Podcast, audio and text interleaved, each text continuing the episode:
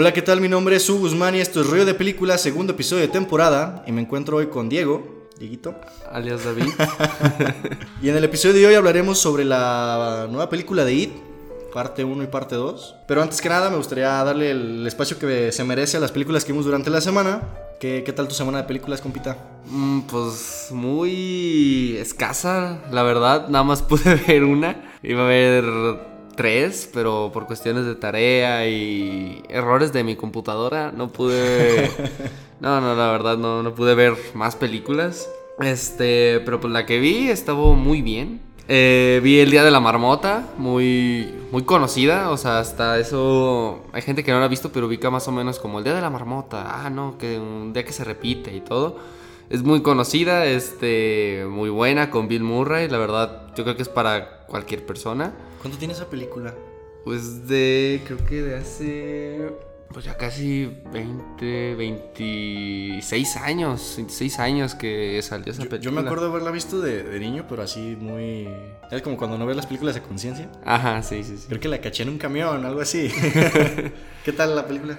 No, la verdad que muy buena. Creo que toda la película no, no, te aburres ni un segundo. es, este, te da risa, este, y aparte te deja un muy buen mensaje al final. La verdad, se lleva la película Bill Murray. Y, y, hasta los personajes secundarios, o sea, como el día se repite y van pasando cosas este, diferentes y pues todo, bueno, todo lo que pasa en esa casa del tramas. Los personajes secundarios sí, sí se llevan la película. ¿No, ¿No, es una trama parecida a la, una de las películas que hizo Blumhouse? ¿Cómo se llama? ¿Feliz Día de tu Muerte? Ajá, es parecida. Nada. ¿Viste Feliz Día de tu Muerte? Sí, sí, sí, sí, sí la vi. De hecho... Me imagino que es por ahí. Yo, no he visto ninguna de las dos, pero me imagino que por ahí va. Sí, de hecho es muy parecida. Bueno, el Feliz Día de tu Muerte se basa completamente en... en... ¿Tu muerte? Ajá, bueno. el Día de la Marmota. Pero personalmente esta es este, mil veces mejor. O sea, no, ¿cuál mil veces? O sea, está mejor. Porque la verdad, Feliz Día de tu Muerte está buena también. Entonces, este, la verdad la recomiendo. Yo dejé pasar esa película porque pensé que era de esos tipo película de terror de cada fin de semana. Eh, y sí, de hecho, sí tenía como que esa, pues como que esa intención, ¿no? Pero no, la verdad tiene, tiene, tiene lo suyo la de Feliz Día de tu Muerte. Sí, ya tiene secuela, ¿no? Sí, la secuela no la vi. Pero no, la verdad la, está, está muy chida Feliz de tu muerte también. Te saca unas risas, este, y aparte está chido el desenlace, lo que... lo que recae. Pues, ah, le voy a dar la oportunidad por ser de Blumhouse.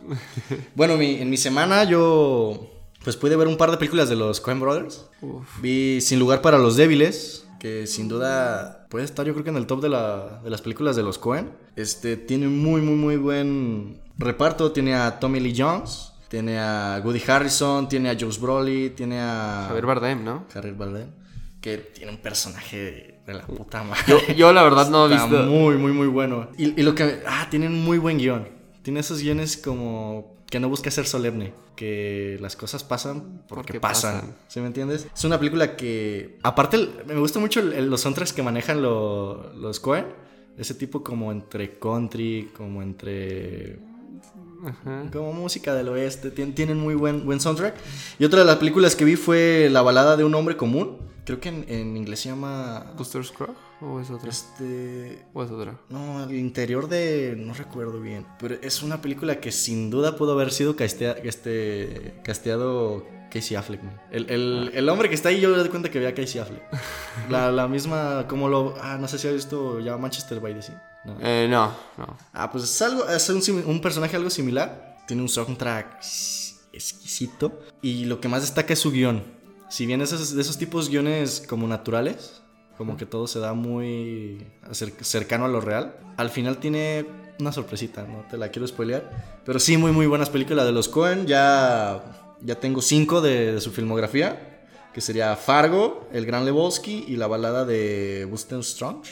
Buster Scruggs sí. fue producida por Netflix hace como un año, creo. Sí, de hecho estuvo nominada a los Oscars. Y pero creo que pasó sin pena ni gloria, ¿eh? Porque la verdad no... no siento que no hizo mucho ruido. Es de esas películas tipo relatos salvajes que están hechos como en pequeños cortos. Ajá. Y sí, unos son mejores que otros, pero la verdad las Cohen tienen el toque todavía. Sí, de hecho yo de los Cohen no he visto casi nada, me los bueno, tengo como una manía de guardar filmografías de buenos directores. O sea, que la mayoría de sus películas son buenas. Pero sí, la verdad, este. Los Cohen sí tienen mucha calidad, la verdad. Yo, yo, yo te recomiendo que empieces tal vez por Fargo y el Gran, el, el Gran Lebowski. Sí, de hecho voy a iniciar con el Gran Lebowski. Pero sin duda yo creo que mi favorita es la de La balada de un hombre común. Es como la más. Más discreta, más serena, pero. Siento que tiene más corazón. Eh, ¿qué, más, ¿Qué más viste en tu semana, hermano? Pues bueno, de películas así de DVD o de las streaming, nada más vi El Día de la Marmota. Pero es ya en el cine vi la de High Life, este, bueno, protagonizada por Robert Pattinson. Robert Pattinson. Que la verdad, este. El mensaje todavía no. O sea, todavía no tuve la capacidad de entenderlo al 100%. Bueno, es que no me gusta como juzgar al 100 una película al no entender bien su mensaje. Tal vez para uno se les haga muy fácil entenderlo, ¿no? O sea, sí entendí. O sea, no entendí al 100%. Pues. Creo que algunos entendemos unas cosas y otras entendemos otras. Es la belleza del cine porque es un arte y el arte es subjetivo. O sea, que lo que para ti significa algo, para mí va a significar algo completamente diferente a veces. Pero. Ah, tal vez pues yo no iba con mucho hype para ver la película, pero pues tal vez me fui un poquito bajón. Sí, la película cumple, cumple sin duda, tiene un buen inicio, tiene un buen desarrollo con clímax, el clímax es muy bueno. Y al final, la verdad, me pareció algo predecible que iba a suceder. O sea, yo sabía antes de que la escena culminara, o sea, aquí, aquí se va a acabar. Pero no sé, siento que le faltó algo, le faltó un toque. Bueno, yo para lo que quería para lo que esta directora, este, lo que ha hecho es Claire Denis. Hace esa clase de películas, la verdad, no he visto, solo he visto una de ella aparte, pero... ¿Cuál, película? Vi la de Beau Travali. Es como que hace, sí, hace películas muy para la crítica, o no, sé cómo, muy de culto, o no sé cómo mencionarla. ¿Muy a la Iñárritu o qué? Más cabrona. pretenciosa. Según yo, tiene una filmografía bastante. Sí, de hecho, ¿no? Sí, tiene varias, varias películas. Y lo que destaca es que para la crítica tiene muy buena calificación. Tiene como 90. Bueno, fío más en IMDb. Y tiene muy buena crítica. A la gente, bueno, así los usuarios y todo, pues sí le ponen un poco bajo. Pero hace como películas muy. Sí, muy, muy, complicadas. Ajá. Muy de muy de metáfora visual. Ajá, sí, sí, sí, hacen muchas de esas películas y en High Life no es la excepción. Y, pues bueno, es, es mujer, creo que, bueno, Claire Denis, este... Que, últimamente se empieza a sonar más que las, mujeres sean directoras.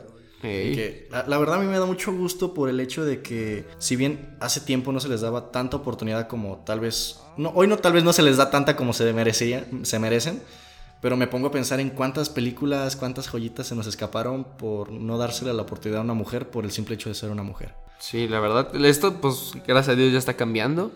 Este. Sí, pues, de esas revoluciones que más que políticamente correcto, sí es por méritos. Sí. Y por ejemplo, yo puedo recordar la, la que dirigió esta Wonder Woman. Patty Jenkins. Patty Jenkins. La verdad, a mí Wonder Woman se me hace un película. Para mí es la mejor película de DC, de la... quitando las de Nolan. Para mí es de las mejores películas que he visto de DC. Igual no hay mucho nivel. Pero, o sea, se nota ese talento, ese amor por el cine, ese estigma porque las mujeres no pueden hacer ciertas cosas. De hecho, en, el pasado festival de Guadalajara pude ver una película llamada Carmen y Lola, que era una ópera prima de una directora con 50 años de edad, que para mí es una de las joyas que, que viene el año. Así que, pues qué bueno que se siga este, este movimiento, que siga dándose la, la oportunidad no a la mujer por ser mujer, sino porque se lo merece. Porque se lo merece. Y la verdad, sí, sí dan muchos méritos. Olivia Wilde, como hablamos el podcast pasado, ¿no? la verdad. Y, que, que, sea mujer o que sea hombre, pues es creo que es algo... Sí, es algo que ya no, o sea, no, no hay que darle tanta... Sí, se, debe juzgar por el trabajo más que por el género. Ajá. Este, ¿qué más? ¿Qué más te viste? Este... No, te toca a ti. Yo no, bueno, le traje mucho material. tuve la oportunidad de ver una comedia, This is the End. Una de las películas de... Pues James Franco, Ah, este, yo, yo recuerdo haberla visto. Es la de que es el apocalipsis, ¿no? Sí, sí, sí. Es una película que parece esas típicas películas de comedia, pero por al ser este tipo de creadores, son los de Super Cool. Eh, la de, Buenos Piña. Express, no me acuerdo bien el nombre. El, el chiste de la película es que James Franco se eh, interpreta a James Franco, o sea, él Ah, o sí, sea, son, son- literal. son los mismos actores, ¿no? O, sea, se interpretan están- ellos mismos. O sea, se, su, su mismo personaje. No, no que están como encasillados en el personaje tipo, pues, Seth Rogen, que siempre sale de Seth Rogen, sino que realmente es la persona como tal. Y no sé, sale James Franco, sale Jonah Hill, sale Seth Rogen, salen cameos de Rihanna, sale Emma Watson, sale Sí, Kevin Hart, Shani Tatum. Y lo que me encantó fue ver a los cameos de Michael Cera y de McLovin. De hecho, hay una escena en la que se junta el- la tercia de Super Cool. Y to- todas las escenas donde sale Michael Cera son oro puro, eh.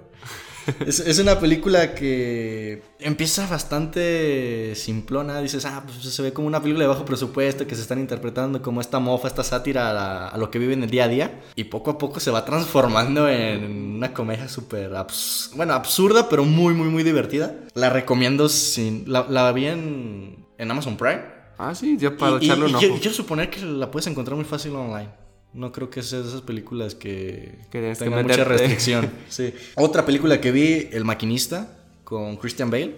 Ajá, uf, no le dado es- oportunidad. ah, pero- En el podcast pasado habíamos hablado de animales nocturnos, de estos guiones como donde tienes que analizar un poquito de ver dónde salen ciertos, ciertos patrones, ciertas aristas. Creo que es un, no un guion completamente igual, pero sí algo similar. La actuación de, de Christian Bale creo que va más allá a, a lo actoral, sino a lo, a lo físico. Físico. El hombre llegó a pesar, creo que el menos que yo. eh, 45 kilos, 50. Sí, o sea, literal, verlo te provoca ansiedad. Y creo que él, él- él quería bajar un poco más, pero el director le dijo, ya no, Es le suficiente. puso un alto. Y si no me equivoco, seis meses después interpretó a Batman.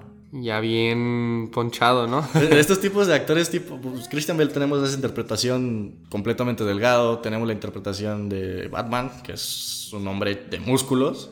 Y hace poco tenemos la de Vice. La de Vice que súper- subió de peso, sí. Algo tipo Jared Leto. ¿sí entiendes? Como esos hombres que cambian su, pues, su apariencia por completo. Sí, también uno de ellos es Daniel Day-Lewis. También él hace cualquier, uf, bueno, que si quiere vivir en la época que, por ejemplo, en... ¿En qué? En una película que interpretaba a un apache.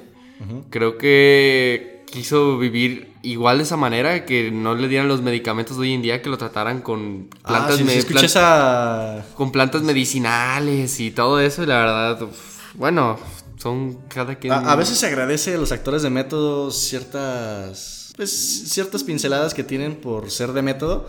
Pero a veces sí creo que exageran en cuanto. Sí, por la- ejemplo, este, ¿cómo se llama? Bueno, El chico de Transformers. Shia La- LaBeouf, LaBeouf.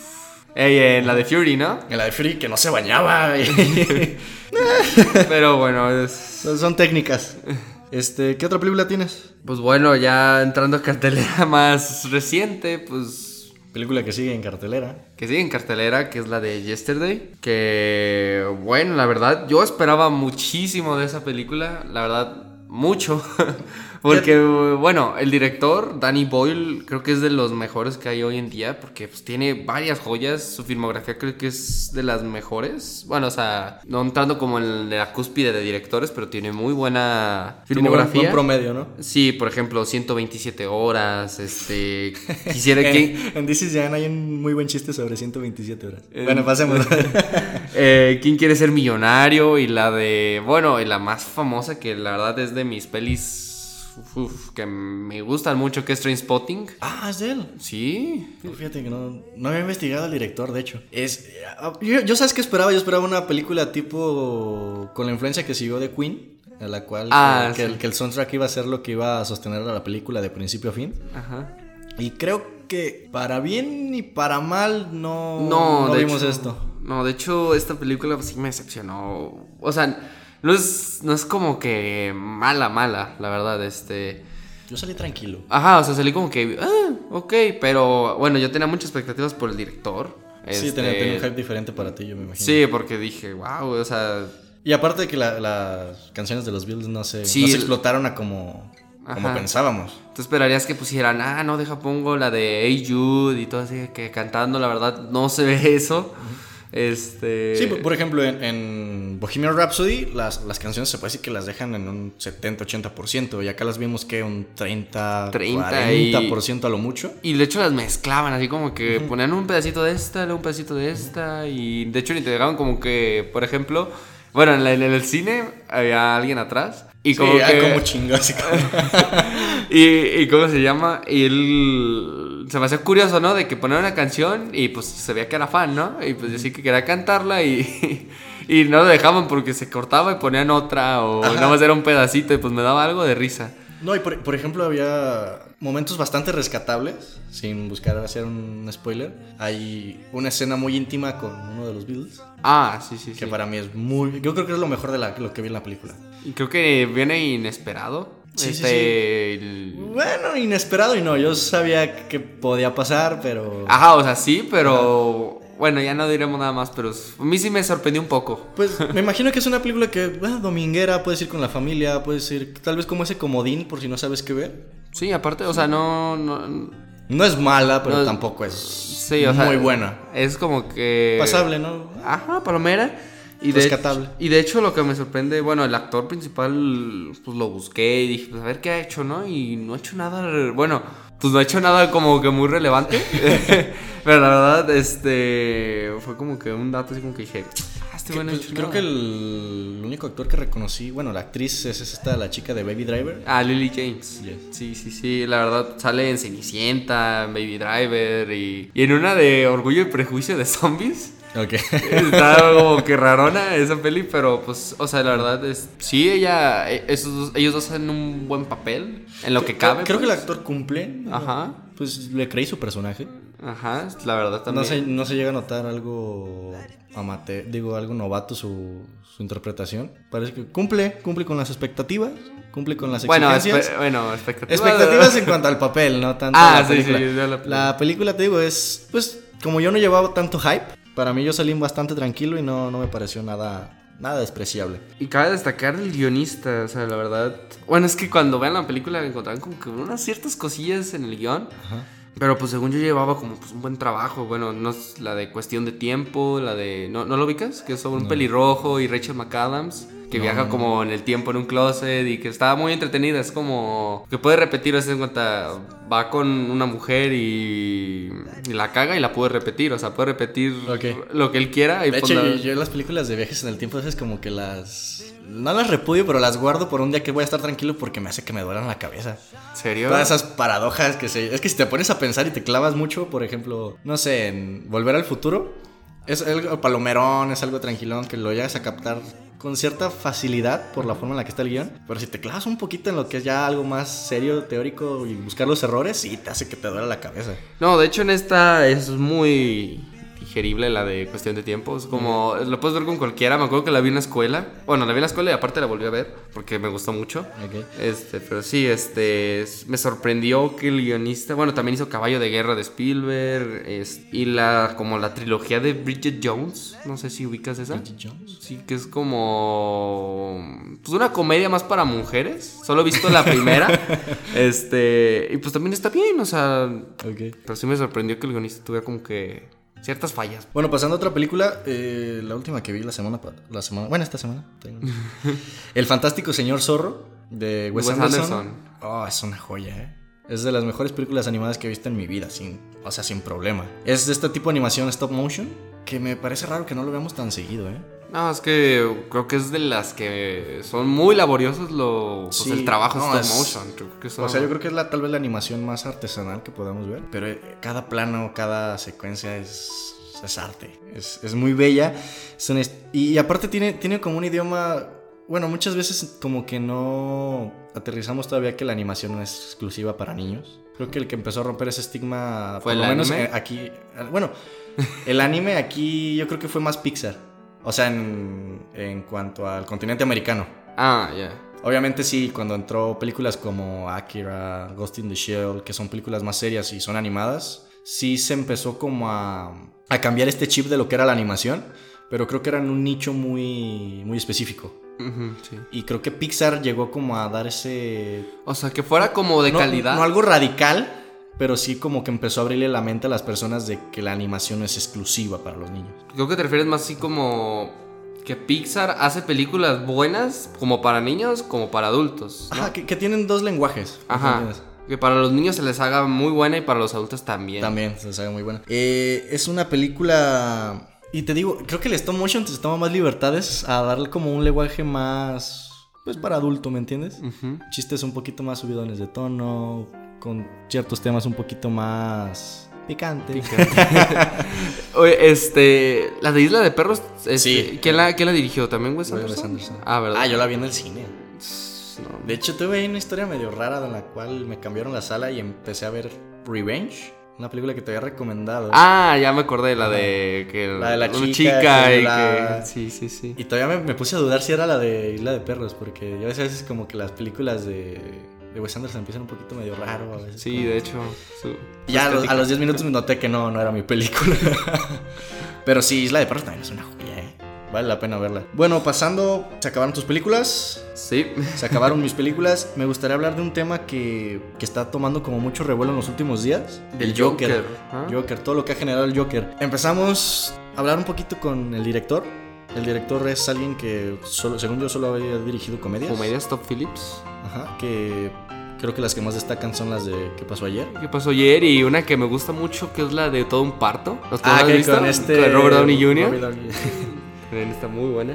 Al parecer, las primeras. Creo que mucha gente se, se fanatizó con el tráiler. Yo no lo he visto. su-. Yo tampoco, yo profeso con no, no ver trailers. Pero he escuchado muy buenas referencias a las personas que ya vieron unas cuantas tomas. Parece que la fotografía, sin duda, puede llegar a estar hasta nominada a los Oscars.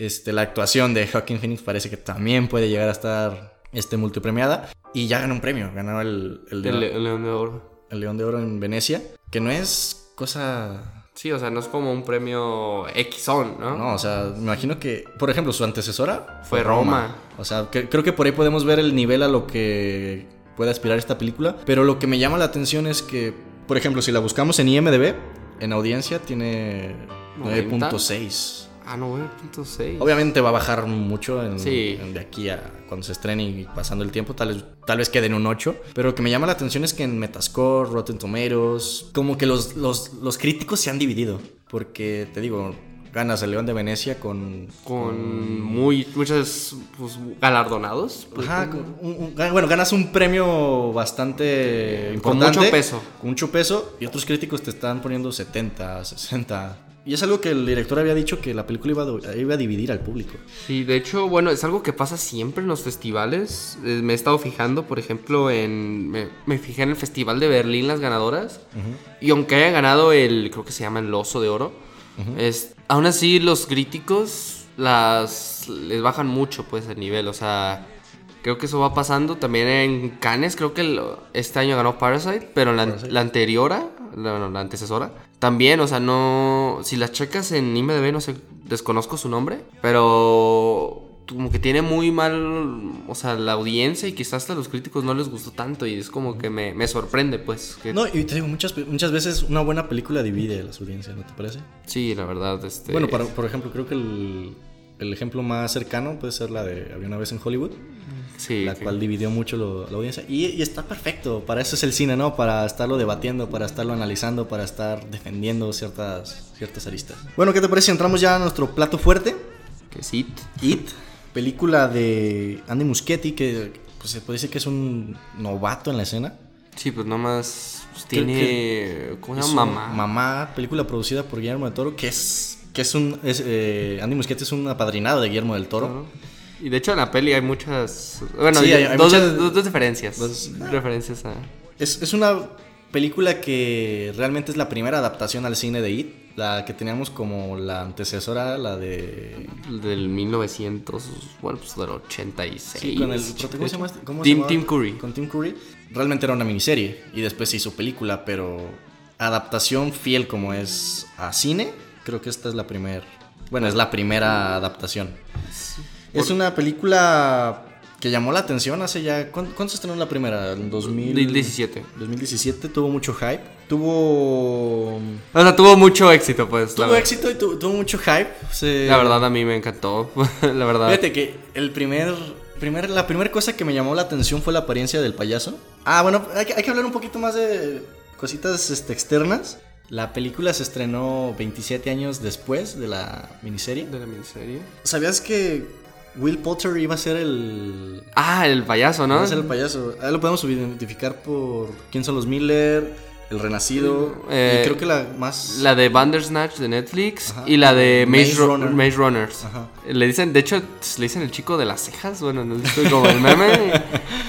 No, me, no creo que le hubiera llegado a Bill Skarsgård. Mm, no, la verdad, pues no. Bueno, de hecho, Bill Skarsgård no tiene. O sea, sí tiene tiempo actuando.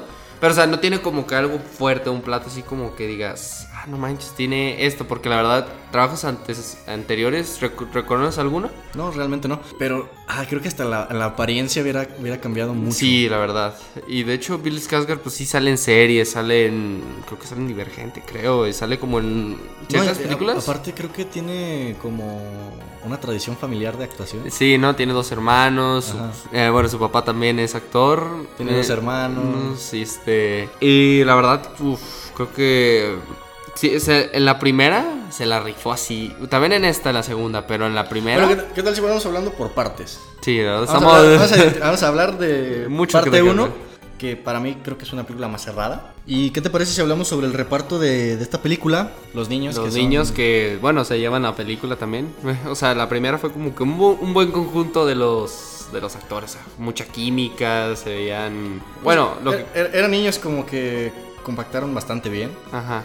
Este, tenemos... ¿Cuántos niños son? Son Esbill, Richie, está Beverly, Ben, Ben. Mike, Stanley, ¿no? Son Stanley, seis. Y bueno, pues el primero, este... Ay, se me olvidan los nombres, la verdad. Bueno, hablamos Es- como Bill, Richie. Ah, Bill, Bill, Bill. Creo que va a salir en una nueva película. Bueno, en sí en la película se la lleva. Hace una buena actuación. Tartamudo, es, hace muy Pa- bien. Para mí es el. Creo que tal vez el mejor. En, la primera película, para mí es el que mejor actúa. Pues bueno, también Be- Eddie- Beverly, yo creo que también tiene como un peso bastante fuerte, dramático, por todo lo que conlleva la, Sí, su su personaje, sí. el trasfondo. Bueno, es que yo me identifiqué mucho con Bill. ¿Te pasó que tú te identificaste con alguno de los personajes? Mm, Que supuestamente para eso están hechos. Para que te llegues a identificar con alguno. No, fíjate que no me puse a pensar así como que, oye, me identifico como con este. bueno, ¿cuál es tu favorito? No, mi favorito para mí es Richie.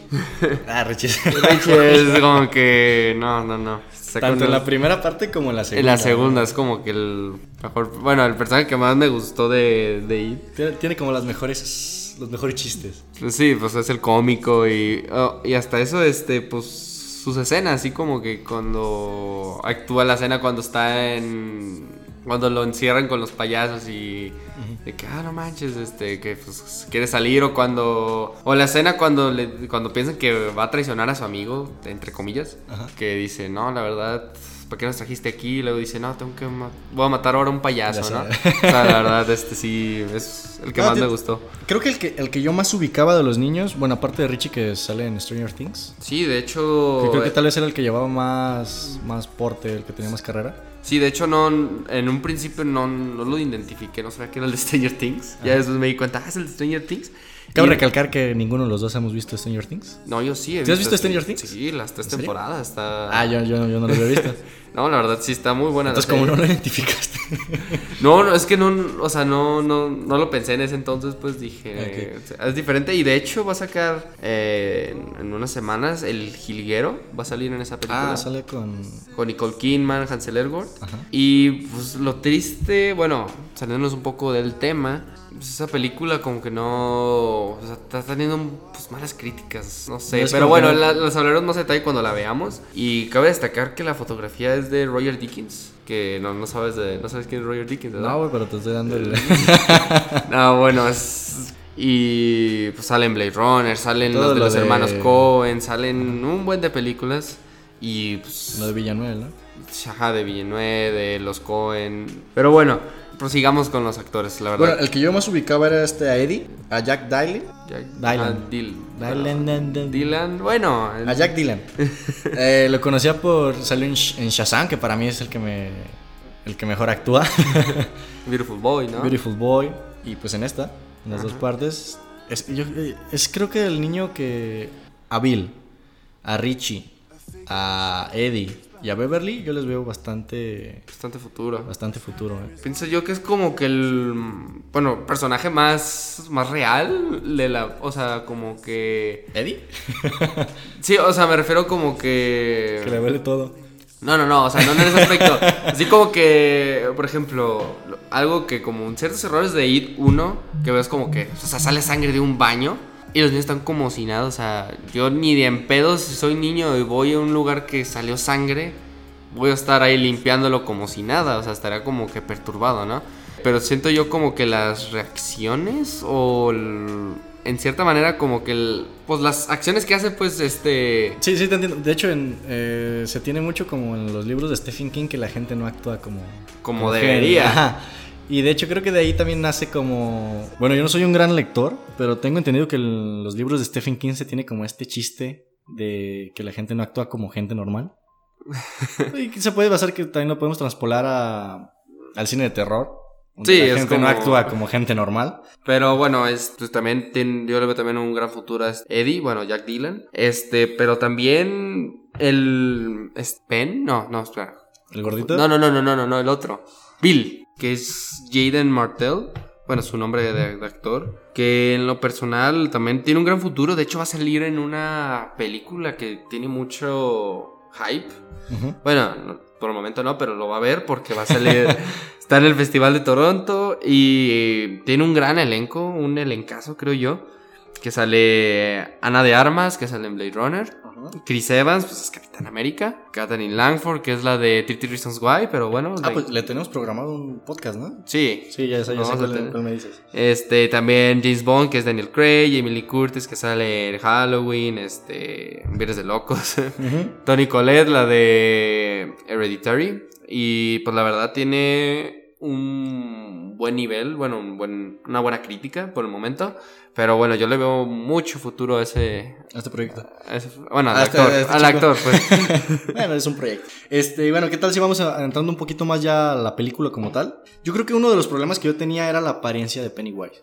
Porque si bien, eh, bueno, yo tenía entendido que era un, usaba la, la apariencia de payaso para que los niños se acercaran a él. ¿Sí me entiendes? Sí, sí, sí. Entonces se veía un, una apariencia muy diabólica, muy... Sí, muy como tenebrosa, pero lo que, si te das cuenta, cuando interactuó con los niños... No, eh, eh, eso, yo creo que me, despejó las dudas, me, despejó todo eso de incoherencia de cómo, cómo se le va a acercar a un niño viéndose así. Y creo que hasta ahí la, expresión facial que utiliza el actor, la verdad... La hace muy... La hace muy bien. La, escena inicial cuando, cuando... La escena de Georgie. De Georgie, no, esa escena... Ah, ¿Cómo olvidarla? La verdad, o sea, me recuerdo haber entrado al cine, es como que, ah, la, de ahí. Esa es una icónica, ¿no? Para la película. Sí, la verdad, no, no te lo esperas, y que fuera tan gráfica que... Sí, empieza gráfica, ¿no? Ajá, o sea, que le arranca... Bueno, pues yo creo que sí deben de haber visto esa escena, ¿no? y, fíjate, ¿cuánto tiempo sale Georgie en pantalla? Pues es bueno. Creo que, creo, que lo olvidamos en cuanto al reparto de los niños, pero él, también creo que hace bastante buen trabajo. Sí, también en la. Bueno, pues cuando lo pone pues, como ilusión y todo eso, pues la verdad, este. Pues, creo que en la segunda parte está un poco exagerado, pero en la primera parte, la verdad, el, niño actúa muy bien. Sí, luego. O sea, lo que me gustó de esto es que él tenía como ¿Cómo, cómo, cómo explicarlo? algo que no tiene la segunda.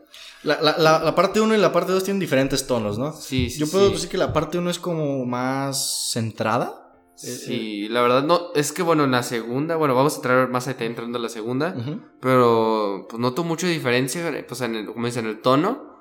O sea, no sé si, no sé qué te refieres bien concentrado. Bueno, concentrado, por ejemplo, en, siento que en la parte 2 se toma ciertas libertades. Ah, bueno. Hacer, ciertos chistes, para hacer ciertas tomas. Yo siento que la parte 1 es más oscura. Sí, o sea, no, no se ve, o sea, sí hay comedia, pero no los momentos de, pues, de terror, que eso en las segundas pues, pasan... creo que tenemos que hablar algo. Eh, si bien yo sé que es una película de terror, creo que la esencia de la película, en lo que recae realmente lo importante de la película, no es, no es el terror. No, es el terror. Si, si bien el payaso es obviamente importante porque se llama eso la película, la, para mí la esencia de la película y de la historia es la amistad. La amistad y el superar los miedos.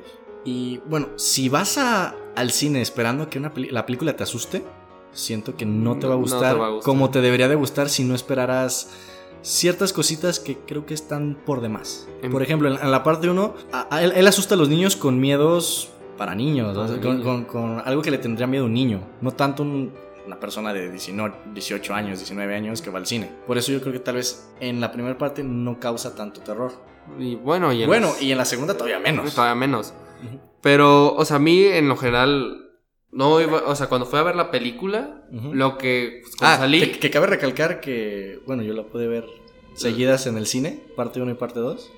Y creo que tú, tú la viste. bueno, yo la vi en HBO Go, la vi pues, en mi casa, Ok. así, no la vi seguidita, Ajá. en un restreno como... Bueno, ambos la vimos en el cine cuando se estrenó. Ah, sí, sí, sí. Y hace poco la volvimos a ver por tu parte en el cine, eh, por mi parte en el cine y por tu parte en tu casa. Sí. ¿Puedes eh, tal, tal vez poner un contraste de la diferencia entre verla en el cine y verla en casa? Pues sí se nota, más que nada en la, la banda sonora.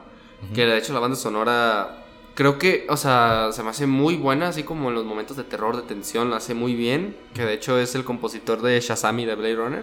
Y aparte, el soundtrack de la parte 1 también es muy bueno. ¿eh? Sí, eh, la Y verdad. creo que también pasó muy desapercibido. Este, y se nota, se nota cuando en casa, cuando estás en- pues, viéndola así, este, se nota el- la banda sonora. Pues algo más sería, nuevamente el tamaño, yo tengo una pantallita. este, y pues sí, o sea, la verdad cambia drásticamente verla. en el cine. Bueno, yo tuve la oportunidad de verlas seguidas, parte 1 y parte 2, y ahí es donde creo que parte 2 a veces se vuelve muy sobreexplicativa. Porque, Mm. bueno, sí, yo entiendo que no todos van a ver parte 1 y parte 2 seguidas, pero sí creo que a veces había como momentos que se sentían de más y a veces te sacaba de cierta secuencia.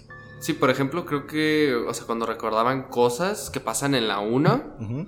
Y pues como que pues, por si no lo recuerda y así, pero creo Sí, que sí. queda pues, creo que, o sea, como dices, pues por los que no vieron la 1. Y, y aparte, si ves parte 1 y parte 2, hace más notorios ciertos errores que, Sí, sí, sí. que a veces pare- parecen incoherentes. Tal vez estamos frente a la película más larga de la historia. Mm, Cinco horas. No, no anda más larga. Ni en... O sea, como tal. Sí, creo... Lo que yo tenía como más larga era, era hace una vez en América. No, no, no, creo que eso desconocemos mucho porque yo, Ajá. fíjate que vi, o sea, vi que hay una película que dura 13 horas. Bueno, pero que sea comercial, ¿me entiendes? No, sí, sí, sí, pues, pero es como... Ya si nos vamos a lo hipster, pues sí. Creo que hay una película que dura 24 horas y se la avientan en proyección así continua. Pero pues, no sé, siento que hay más películas. bueno, o sea, dentro falta- del, del campo comercial, bueno, tenemos Bueno, eh, sí. las de Harry Potter, la parte 1 y parte 2, no, no recuerdo el nombre. Ajá. Tenemos bueno, la religión de la muerte. Tenemos volumen 1 volumen 2. Pero así en duración, yo creo que tal vez estas son las que más. 5 Pues, horas, 5 horas de. No, no, ¿no son 4 horas 40? ¿Cuál? Pues las, las de eso. Las de- No, son 5 horas. ¿En serio? La, la segunda dura 2.45 y la primera, según yo, dura 2.15. Ah, O sea, 5 horas. 5 horas. Pero, pues bueno, siento que ahí no, no sé, desconozco mucho de películas largas. Obviamente sé la de Una vez en América y Kill Bill y esas. Pero, pues sí, la verdad. Bueno, antes de entrar a It 2, quisiera destacar que hubo varios como cambios en lo técnico de las películas. Por ejemplo, es eh, antes en la de It 1 eran tres guionistas y después solo cambió a uno. Y creo que sí se notó el cambio en It 2 porque hay varias inconsistencias en cierta manera. Y bueno, cambiaron como cosas más director de fotografía, que bueno, en la primera pienso yo que está como... Está ok. Pero en la 2 yo creo que destaca más.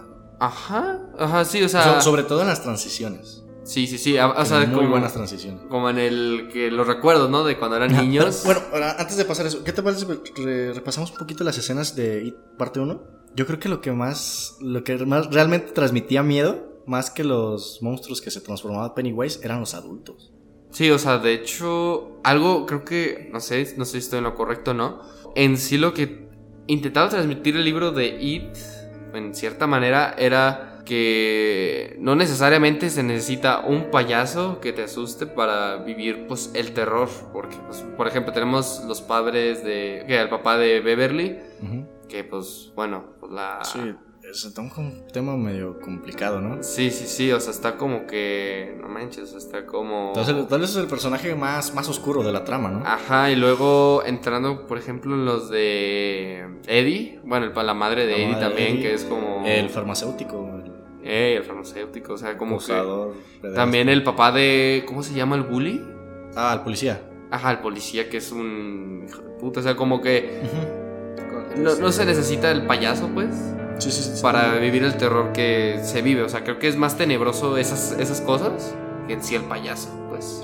No, y aparte, yo siento que la parte 1 tiene una, una, esencia muy, muy parecida a lo que fue Stand By Me, que también es de, una, de un libro de Stephen King. Sí, sí, sí. Y es de mis películas favoritas de la historia. Eh, imaginemos esta película sin el payaso, simplemente la amistad. Tiene mucha de esa esencia y me gustó mucho como la conformación de cómo se van juntando estos niños, cómo se van acoplando y, la verdad no se siente forzada, no se siente... Que, que son amigos por el guion. Por el guion, no. que realmente se siente una amistad que tal vez hasta trascienda después de la película. Por ejemplo, me gustó mucho la, la, escena de la pelea de piedras. Ah, sí, sí, sí. Que ahí digo, ¿cómo un niño va a soportar un... ¿Viste el tamaño de las piedras? ¿Cómo a soportar? Eh, ahí por lo menos hubo que tener dos niños muertos y dos con una contusión cerebral bastante fuerte, ¿no? Bueno, yo creo que muertos no, ¿verdad? Pero... Güey, ¿viste el tamaño de esas? no, ¿cuánto, ¿cuánto crees que pesaban esas piedras? no sé, pero no para matarlos. Te la paso que estén así en el suelo descalabrados, pero pues para matarlo. Hay golpes en la. es como por ejemplo en Dunker. Bueno, eh, bueno, es, es, es cine, güey. ¿Quién sabe? No, no podemos estar seguros. Pero. O en Chicuarotes, cuando les dan el ladrillazo. Ah, pues sí, vivo, güey. Eso sí, ah, eso sí, eso sí está súper exagerado, no, nomás lo descalabra. Bueno, pasando otras cosas. este. También la escena que. Bueno, la escena del. De la primera parte tal vez la relación entre Beverly, Bill y... Y Ben, entre el triángulo amoroso, ¿no? Sí, la verdad es... Bueno, se ve... pobre Ben, ¿no? Sí, se ve ojete eso, la verdad. Es como que... Ay. Pero bueno, spoilers, sí, al final de cuentas sí se le hace. Sí, sí. Bueno, creo, que la parte uno tiene dos clímax. La parte cuando entran a la casa, cuando y este Eddie se rompe el, brazo. Y salen todos peleados, ¿no? Sí, cuando se pelean. Y cuando yo, yo vi la por primera vez la película, yo pensé que se acababa la película. Porque si te vi, ya había pasado, se había sentido que había pasado cierto tiempo de la, de la película. Y ya se había sentido como una batalla con, con el payaso. Y como sabíamos que iba a haber parte 2, yo pensaba que ahí se cortaba y ya después continuaba. Pero cuando se sigue sigue el... Sigue las secuencias, pasan dos, tres cosas. Creo que tiene esos dos puntos altos, la pelea en la casa y la pelea en el pozo. Pues en pozo. Tuberías de los drenajes. Ajá. Si bien me parece que es una película mucho más emocional, mucho más... que te incita a estar pegado a la, a la pantalla, la parte 2 para mí yo la disfruté mucho más. ¿En serio? Si bien yo sé, para mí es mucha mejor película la parte 1 por lo mismo que es más, más redondita, más, más perfecta. La, la 2 la disfruté mucho. Bueno. Son, son, casi tres horas en las cuales realmente... Sí, sí, sí, eso sí, eso sí destaco que, que aunque esté casi tres horas, la disfrutas, te, te pasan, o sea, no sientes, ay, güey, como que ya, ya, pues ya, lleva mucho, ¿no? Yo nunca sentí esa sensación, lo sentí así todo fluido, todo bien, pero pues la verdad a mí me gustó más la 1. La 1. Bueno, ahora, ¿qué tal si hablamos un poquito del elenco de la 2? de los niños ya grandes. Pues bueno, está este... Pues los, lideran James McAvoy como Bill, está Jessica Chastain como Beverly y Bill Bill Hader como Richie. Richie y este James Ransom, que es este Eddie. Que bueno, que creo que estos son como que los cuatro esenciales. Ajá, bueno, pues también está el que todos están muy bien casteados. De hecho, si bien este caso es como esos fancast, donde todos dicen, ah, yo quisiera que esto interpretara, bueno, que él interpretara este papel, ¿me entiendes? Sí, de hecho a la, actriz que hizo Beverly de niña, que era Jessica Chastain, y sí se le cumplió.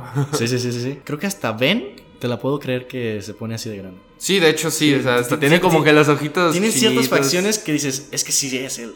Que, en la parte 2 tiene como un chistecito de cuando lo, está haciendo la presentación de los personajes. Cuando se reencuentran. Y... creo que eso hay que hablarlo. La, presentación de los personajes en la parte 2. Por ejemplo, Bill es un escritor. Que creo que hace como una cierta alusión a Stephen King. Sí, y luego, bueno, gente que dice, no, pues el, final y todo eso, que pues, va a estar malo, que... Sí, que creo que en su tiempo se quejaron por eso. Creo que eso, la mayoría de los lectores de Stephen King tienen como ese chiste de que no, no tiene buenos finales. Sí, de hecho, o sea, no he leído libros. Me quedé en la mitad de, de dos, desgraciadamente, pero sí he escuchado, bueno, mi hermano sí ha leído varios libros y dice que, que a veces los finales están como que... Eh. Medio raro. Que según yo funcionan en cuanto literatura, pero creo que en las películas no, no pegan. Sí, por eso creo que en la de Kubrick, no sé Sí, si eh. le cambiaron o creo que sí le cambiaron mucho. tal- bueno, The Shining es yo creo que la mejor película de basada en un, est- en un libro de Stephen King. No, te equivocas. ¿Cuál? Sueño de fuga, La milla verde. Bueno, es que esas no- aún no las ¿No, vi. ¿No sabes que son de Stephen King? O sea, sí sabía, pero no, no, las, he, no las he visto. Bueno, es que O sea, es- dentro de lo que yo he visto, según... Ah, bueno, bueno, pero es que son palabras grandes. Bueno, bueno. Me faltó, me faltó ahí especificar. Tenemos también a, a Richie como... Estando pero. pero que yo creo que es como lo más obvio y lo, lo mejor que pudieron hacer con el personaje. Sí, es como que le queda perfecto. También a este Ben, que Es arquitecto. Que es arquitecto y que... Que se hace el juego con que tú crees que alguien va a ser Ben y termina siendo el supermamado líder. Ey, sí, sí, sí.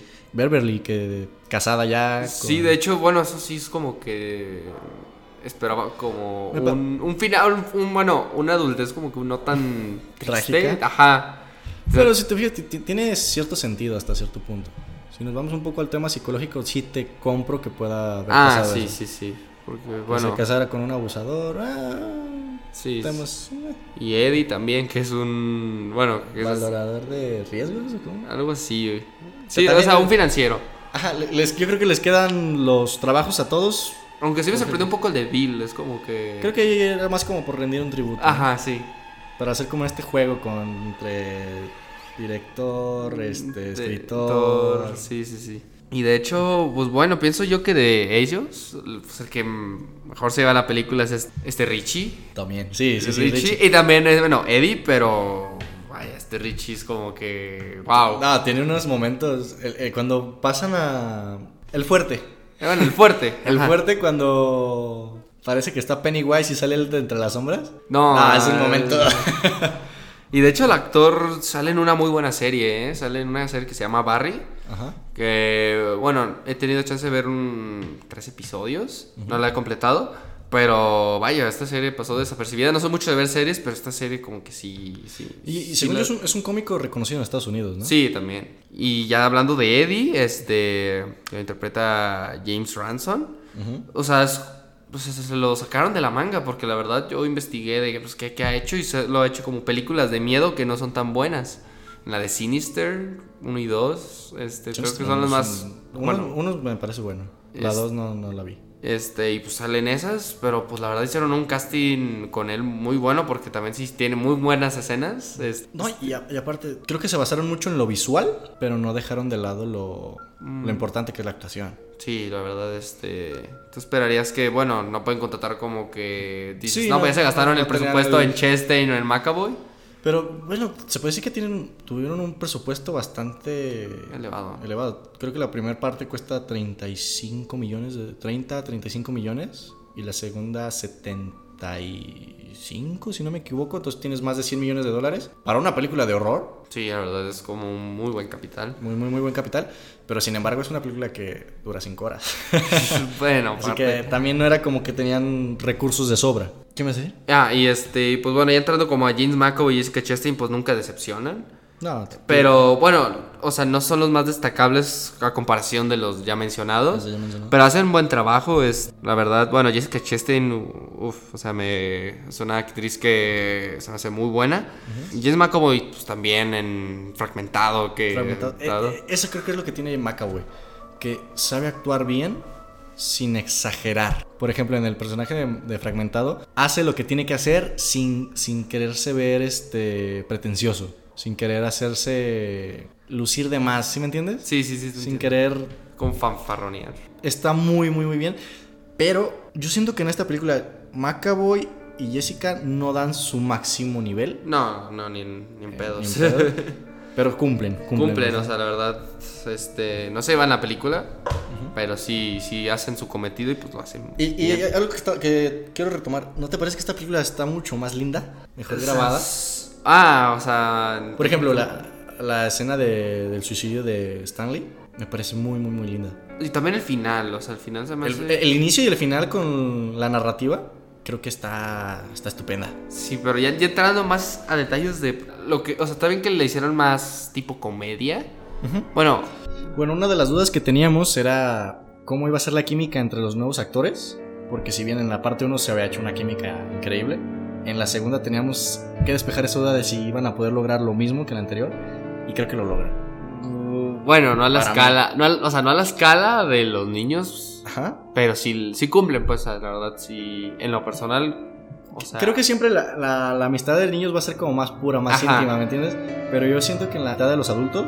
Sí, o sea, en la, se, logra bastante. En la escena del restaurante, o sea, la verdad, ahí sí, sí. Pero como dices, de los niños se más. ¿No, te hubiera gustado ver una película de solo comedia con esos adultos? O sea, como sí, personas sin el payaso. Pero ya entrando como más en detalle en la película, disfruté más la 1 por. Por, bueno, por. Como ya lo habíamos comentado, que era. Mm, no había tantos chistes en momentos tensos y aquí creo que es un error que a mí me, disgustó, o sea, la verdad.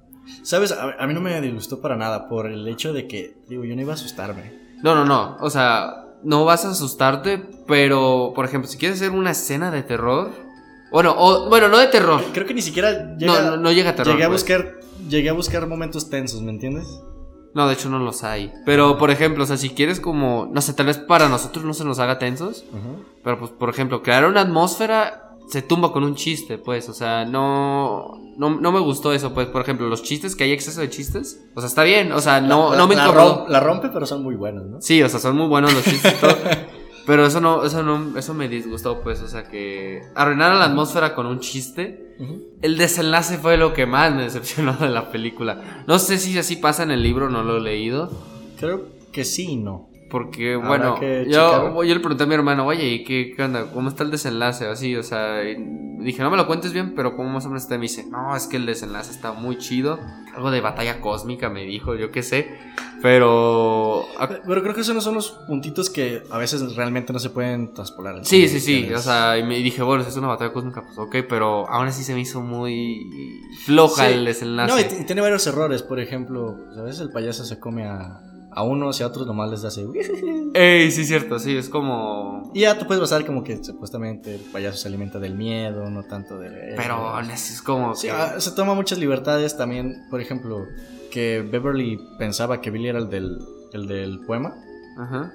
Y en la escena casi final, cuando la bajan de donde están flotando los niños, que para mí me pareció una muy gran, una gran idea cuando les dicen todos flotan y llegas y ves un chingo de niños flotando. Flotando, ajá. Ella, ella se da cuenta que Ben era el que le había hecho el poema. Pero bueno, creo que eso sí se justifica en parte, bueno, no, es que también es un error, pero creo que porque se les olvida, ¿no? Bueno, como en la trama te dice que se les olvida más o menos esto y que... Ay, creo que es como, es, como libertad de guion que me parece más un error que un, un acierto, ¿entiendes? Para mí es oro puro cada transición a la infancia. A la infancia, sí, sí, sí. Son unas escenas hermosas. No, ay, sí, otra cosa que no me gustó. Bueno, pasó algo, bueno, pasa algo, pasa algo trágico en la película de... Y ya cuando, bueno, ya después del ah, desenlace... Ah, cabe mencionar que sí, se pueden decir spoilers. ah, bueno, este, cuando matan a Eddie... Ajá. O sea, la verdad se me hizo tan inhumano. O sea, solo el único que sí lo vi, este, así como que muy dolido fue Richie. Porque todos se avientan al lago y están como de que, ja, ja, ja, ja, ja. Yo como que... O sea, bueno, si a mí se me muere un compa en una situación así, pues yo estaría así como que, no, pues, Sí, sí, te entiendo. Algo triste, no estaría como que, ah, bueno, hay que seguir. y, aparte, creo que también era como para darle la justificación a que supuestamente pues, Richie estaba enamorado de Eddie. Ajá, pero pues, así es que te das cuenta ya al final. Que me gustó mucho ese, miedo, ¿no? No sé si el personaje en el libro sea así, pero me gustó ese, e, ese miedo de... Tenía miedo de que el mundo lo conociera como era, que era que era pues, gay. Que era gay. Eso me gustó porque era la, representación de cómo los miedos van evolucionando. No es lo mismo el miedo de un niño al miedo de un adulto, lo que habíamos hablado. ¿No te parece que los screamers no...? Pues no, o sea, de hecho, ninguno, o sea, en la primera, quizá hubo como dos escenas que, o sea, no me asustaron, pero sí como que sí me sorprendieron. Por ejemplo, la de no me esperaba en la primera cuando sale el niño quemado y va a perseguir a Ben. Eso como que sí me sorprendí. Dije, ah, no manches, está buena la escena. Y de hecho, en It uno no vi el tráiler. Y en la escena cuando baja este Billy, o Bill, al sótano y ve a su hermano y que lo persigue el payaso, también se me hace una buena escena. No, no, no me generaron miedo, pero se me hace como una buena escena, pues que tal vez como que, ay, sí te puede como que perturbar o asustar un poco, pues. Pero en esta es, no recuerdo así una, no recuerdo una que diga, ay, es así como que sí me dio miedo o sí sí podría haber cu- cumplido su cometido. Otra cosa que a mí no me gustó fueron los efectos tipo Hollywood, como demasiado exagerados. Por ejemplo, la estatua del parque ataca. Ah, ey, sí, la que ataca a Richie. No sé, no me, me parecía demasiado exagerada, demasiado espectacular, por decir una palabra. También siento que al final, ya cuando Pennywise se vuelve una araña gigante, siento que ya como que pasé a ver otra película. Como más de esa típica película de Hollywood que vemos con la roca o con efectos Eh. demasiado exagerados. Ah, siento que eso le, le dio para abajo a la película desde mi perspectiva. Pero bueno, pues Pero- eso, eso pasa en el libro, Ajá. desgraciadamente. Y, Pues, y lo que tal, tal vez para mucha gente les dio para abajo, para mí me gustó mucho. Lo, lo- la escena- ¿Te acuerdas la escena del vómito? Cuando ponen la canción de. Del vómito. Del cuando vómito, el- cuando el. Mm, Vomitan a Eddie. Ajá. ¿Te acuerdas que ponen una canción? No, no recuerdo. ¿Cómo no? Es la, la escena más WTF de la película. Cuando Eddie baja. No, no, sí sé la escena, pero no sé cuál canción dices. ¿En serio no recuerdas la escena? La escena sí la recuerdo, pero no recuerdo la canción. Ah, pero sí. se- eh, ese es un mal chiste, ¿no? ¿Sí recuerdas que ponen una canción muy exagerada? Como que le suben al volumen. Que está muy sacada de tono. No, no, no recuerdo. ¿En serio? No, no la La recuerdo. escena más WTF de toda la película. Esa y aparte la del gatito. Neta, no, man, o era un perrito. Era un perrito. Un perrito. Un perrito, un pomeraña, sí, sí, sí. No, pero esa se me hace una buena escena. Uh, uh. Sí, a mí también. bueno, me gustaría también hablar de las referencias que. Ah, de Guillermo. De Guillermo, ¿no? Pues bueno, la de. Que, en el beso en el agua. El beso en el agua de Chef Water. De Chef y Water. El golpe en la cabeza de Pennywise en la parte 1, que es muy el espinazo del diablo. Ey, sí, sí, sí, los brazos flotando y todo. Y pues bueno, y- eh, también hay ciertas referencias en la misma película, como The Shining. Ah, la, la escena La- de The la- Shining. Fue algo que no Te digo, esperaba. esas libertades que se tomaron, para mi perspectiva, me sumaron a la película, no tanto le dieron para abajo. Sí, de hecho, bueno, también que es el cameo de Stephen King. Que... El cameo, no hemos hablado del cameo de Stephen King. Y. ¿Cómo se llama? Y de hecho, pues el director es argentino y de que pone hasta el logo de su equipo en una taza de café. Es como que. Como que pues está, está bien, o sea, la verdad. No, y desde, yo creo que desde esta película, pues Muschietti se va a hacer un, un nombre, ¿no? Son de los hombres que vamos a, a seguir en el futuro. Sí, pues creo que le dieron el de, de Flash. Le dieron. Va a dirigir The Flash. No me acuerdo cuál otra va a dirigir. Va a dirigir otra también, pues, Sí, de proyecto. Y aparte, la película de horror más taquillera de la historia. Eh, Eso es bastante eh, currículum para, Ya que le den proyectos los más. presupuestos, ¿no? Creo que para cerrar, a mí el final de Dick 2 me parece hermoso. Sí, bueno, de hecho, algo que creo que le comenté, bueno, acá a Hugo.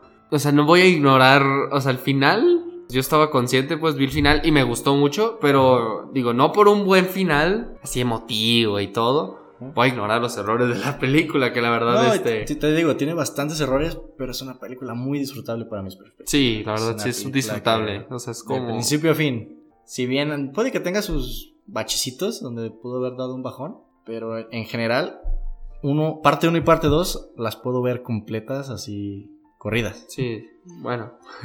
Sí, si tengo Cinco tiempo, horas, si pero- tengo tiempo, lo hice. bueno, sí, lo hiciste. Con un leve descanso, pero lo hice. Pa- para mí fue un buen cierre, pero hay ahí una posibilidad en el aire de que haya Una precuela, ¿no? una precuela. De Pennywise. Pero bueno, creo que ese será muy ¿Crees que sea arriesgado. necesario? No, es que. Para mí esta- estas dos películas tienen un buen cierre, tienen un buen desarrollo. Ojalá, si van a hacer algo, que no sea después de ellos. ¿Me entiendes? Sí, sí, sí. Que no quieran alargar el éxito. Que muchas veces sí te trae más dinero, te trae más recursos, pero, Pero, a veces arruinan las historias. Pero sí, yo la verdad pienso que no, no se debería hacer esa, esa precuela porque, o sea, en primera no va a ser por Stephen King. O sea, no hay un libro escrito de Pennywise por Stephen King.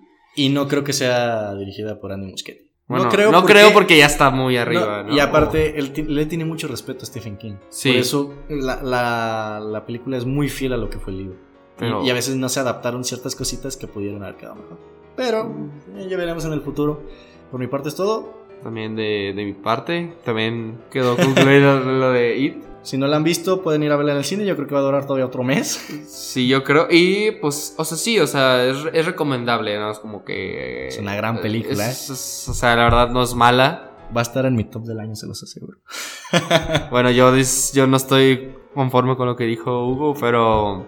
Porque a mí, la verdad, tenía muchas expectativas de esta peli y sí me decepcionó. El hype, el hype siempre interviene. Pero bueno, este, la verdad, véanla. no les va a pesar que sean tres horas, pues si ahí compren palomitas, tal vez el hambre, hagan el baño antes. Metan una hamburguesa. Y pues es todo. Es todo. Bye bye. Gracias.